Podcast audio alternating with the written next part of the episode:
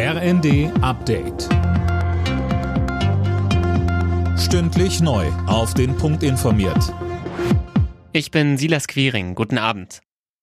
Russische Staatsbürger sollen nicht mehr so leicht wie bisher in die EU einreisen können. Ein entsprechendes Abkommen mit Russland wird ausgesetzt. Das hat EU-Außenbeauftragter Borrell angekündigt. Mehr von Philipp Rösler. Den EU-Mitgliedstaaten werden dadurch einfacher Einreisebeschränkungen für Russen ermöglicht. Einen allgemeinen Visabann, wie ihn die Ukraine und osteuropäische Länder gefordert hatten, wird es aber nicht geben. Außenministerin Baerbock hatte sich für einen Kompromiss stark gemacht, gerade auch mit Blick auf baltische Staaten, in denen russische Minderheiten leben.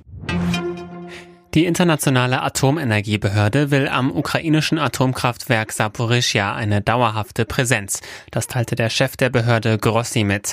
Ein Expertenteam der Behörde ist in der Stadt angekommen. Morgen sollen sie Zugang zum Kraftwerk erhalten. Die Bundesregierung will in den nächsten Tagen das dritte Entlastungspaket vorstellen. Wie Finanzminister Lindner sagte, soll es ein Volumen im einstelligen Milliardenbereich haben. Außerdem wird geprüft, ob man bei den Energiepreisen die Marktregeln ändern kann, damit es für die Verbraucher nicht immer teurer wird.